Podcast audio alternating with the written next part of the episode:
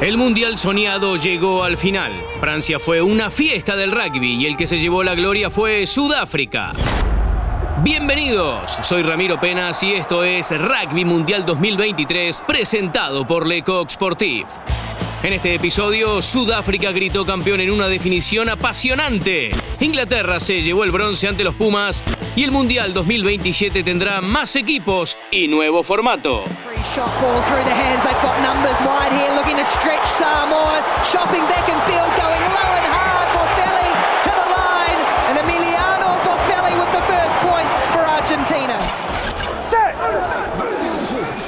El 28 de octubre se jugó la gran final, Nueva Zelanda ante Sudáfrica, ambos siendo los mejores equipos del mundo, los más ganadores y los dos con tres copas en su haber. El partido prometía mucho en los papeles y el vencedor iba a quedar como el mayor ganador de la historia en mundiales. El partido comenzó muy cerrado, pero los Springboks fueron superiores en el contacto y sometieron a los All Blacks que no encontraron su juego en los primeros 40 minutos. Una roja a Sam Kane le complicó aún más las cosas a los de negro. Sudáfrica, en cambio, fue un poco más y anotó más puntos a través de los penales. El primer tiempo iba a terminar 12 a 6. El segundo tiempo fue realmente emocionante. Los All Blacks con uno menos pisaron el acelerador y convirtieron un try para ponerse 12 a 11, en desventaja pero más cerca en el marcador. Faltando 7 minutos para que termine el partido, amonestaron a Cheslin Colby y ambos debieron terminar el partido con 14 jugadores. Nueva Zelanda atacó y atacó. Sudáfrica se defendió y se defendió. Finalmente el equipo maorí no pudo con los africanos y cayó 12 a 11. Las figuras del encuentro fueron Faf de Klerk y Peter Steve Dutois. Ambos hicieron enormes labores en defensa y le imprimieron mucha vehemencia al ataque. Los Springboks acumulan ya cuatro mundiales y se convirtieron en los máximos campeones en la historia de las Copas del Mundo. Nunca perdieron una final y ganaron su segunda Copa consecutiva. Además, festejaron en todos sus partidos de eliminación directa solo por un punto. El rugby se tiñó de verde porque los Bucks dominaron este juego una vez más. Viernes 27 de octubre, el seleccionado argentino iba a buscar la medalla de bronce ante Inglaterra. Los Pumas, que venían de perder ante Nueva Zelanda 44 a 6, querían revertir la situación e igualar su mejor producción en mundiales. Para ello le debían ganar al seleccionado de la Rosa. Por otro lado, los anglosajones querían cambiar el sabor amargo que se llevaron en las semifinales, donde perdieron en el último minuto contra Sudáfrica y se perdieron de pasar a su segunda final consecutiva. El partido fue muy peleado. Los europeos se pusieron muy rápido en ventaja con un penal de Owen Farrell y poco después en el partido convirtieron su primer try de la mano de Ben Earl. Muchos penales de los argentinos hicieron que el juego solo en 10 minutos esté 13 a 0 en favor de los ingleses. A pesar de eso, los Pumas levantaron cabeza ante la adversidad. Empezaron a jugar y a ganar en el duelo 1 a 1. Lograron terminar el primer tiempo con un 16 a 10 desfavorable, pero jugando un muy buen rugby y convirtiendo un excelente try de la mano de Tomás Cubelli para irse al descanso con la ilusión de la remontada. Juan Martín González has found his way all the way over there. Here's Gajo, this free running loose head prop. Lovely quick hands for Isa now. They're just a couple of meters out, Argentina. Almost there. Cubelli! El segundo tiempo fue una montaña rusa de emociones, donde Inglaterra planteó un juego más defensivo y con mucha patada, y la Argentina empezó a tener más la pelota. Ahí vino el segundo try al biceleste, protagonizado por Santiago Carreras, el apertura del equipo, quien eludió a tres defensores en una gran jugada individual y anotó debajo de los palos.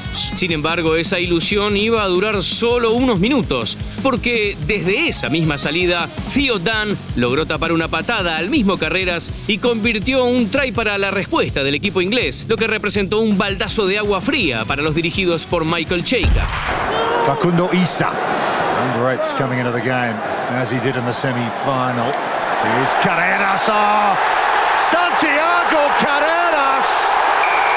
That is outstanding. A partir de ahí el partido fue una verdadera lucha de defensas y penales. El juego se iba a poner incluso más emocionante, con corridas y quiebres de Mateo Carreras, el win tucumano que estuvo intratable durante todo el juego. Los Pumas jugaron y pusieron al equipo adelante, pero no les alcanzó para cerrar el partido y perdieron 26 a 23. Incluso Nicolás Sánchez tuvo un penal esquinado a minutos del final para igualar, pero falló. Con un sabor agridulce, tal vez jugaron uno de sus mejores partidos en el Mundial, pero no pudieron llevarse la tan ansiada medalla de bronce como en 2007. Argentina igualó su segunda mejor marca en mundiales y se fue con la cabeza en alto como lo hizo en 2015. Matías Moroni, Puma y referente del equipo, habló en exclusiva sobre lo que le dejó el encuentro y lo que se viene para el equipo. Eh, adentro de la cancha nos sentimos bien, los primeros minutos nos marcaron muchos puntos, nosotros mostramos que queríamos jugar, la intención de, hacer nuestro juego dinámico, lamentablemente perdimos, nos duele un montón, no sabemos cuándo vamos a volver a tener esta oportunidad, eh, así que nada, muy tristes y bueno, nada, que esta calentura sirva para el futuro, ojalá, para los chicos que vengan, para nosotros si seguimos jugando, pero bueno, este grupo nunca más va a ser el mismo, así que nada, lo que le toque juntarse la próxima vez en julio, nada, que sirva esto para, para el futuro. Tomás Cubelli, autor de un try, medio scrum y líder del seleccionado, también dio sus palabras en exclusiva y contó cómo fue la competencia con los de su puesto durante el Mundial. Ah, hubo mucha competencia en, todos los puestos, es un mundial, una lista muy pareja, que más allá de los de la lista, los que lamentablemente no se quedaron fuera de la lista también fue todo muy parejo. Scrum obviamente no es la excepción. El laboral de mi lado es agradecimiento a los dos, Laucha, Gonza. Creo que como, como equipo Scrum hicimos un buen laburo para equipo, nos vaciamos y nada, agradecimiento. Fueron meses de mucho laburo, como cierre agradecimiento porque también te mantienen vivo. Michael Cheika, head coach de los Pumas, habló sobre lo que fue el partido ante Inglaterra y de cara a lo que se viene en el futuro. Muy posible que el partido termine eh, en, otra manera, mirando el fin del partido eh, o los últimos 15 minutos también, pero no, es terminado así. Pienso que jugamos, hacemos todo el juego, meditamos más o en el score del referee. Sin eso, cuando faltamos dos o tres oportunidades, pasa así. Hay tres puntos a la fila, ¿no? Que perdemos. No es mucho, pero pasa así per decidir cuál es la mejor situación para los Pumas para los próximos años. Si pensamos que sí, es bueno si rimano, rimango con el equipo, si estoy con el equipo, I'll stay. Si pensamos que es mejor cambiar, ir al próximo paso con Felipe, hacemos eso. Eh, yo no importa si estoy con o, no, no estoy con el equipo, quiero que este equipo gane, ganar, eh, que está exitoso siempre, eh, tiene una, parte en mi corazón muy, muy grande este momento. no sé exactamente qué hacemos, no hablamos de eso antes, no, no, hoy estoy muy tranquilo con eso. Para los argentinos, la Copa del Mundo ya terminó. Seguramente este fue el último mundial de una capada de jugadores que le dio dos semifinales a los Pumas, como Tomás Cubelli y Matías Moroni, y tal vez el último partido con los Pumas para otros como Agustín Crevi y Nicolás Sánchez. También seguramente haya un recambio de jugadores e incluso de staff. Veremos cómo se prepara el seleccionado argentino para Australia 2027, pero la ilusión es muy muy grande.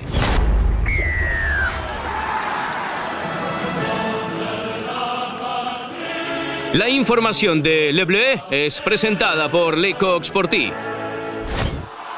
La World Rugby el pasado 24 de octubre hizo anuncios muy importantes.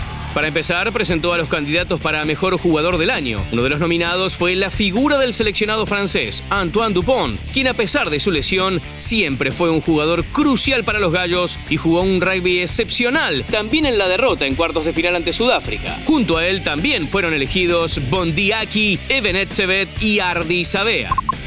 Otra de las definiciones cruciales para el rugby internacional fue la presentación oficial de la Copa de las Naciones, un torneo que se hará a partir de 2026 y que será una competencia bianual sin descensos y ascensos en la primera etapa. La primera división estará conformada por los equipos del Tier 1, sumándole a Fiji y Japón. La segunda división será integrada por 12 equipos del Tier 2. Y por último, la World Rugby anunció que para el 2027 el Mundial será para 24 equipos. La próxima Copa del Mundo contará con 6 grupos de 4 y existirá la instancia de octavos de final. Se llevará a cabo durante 6 semanas y con la fase de grupos recortada de 5 a 4 semanas.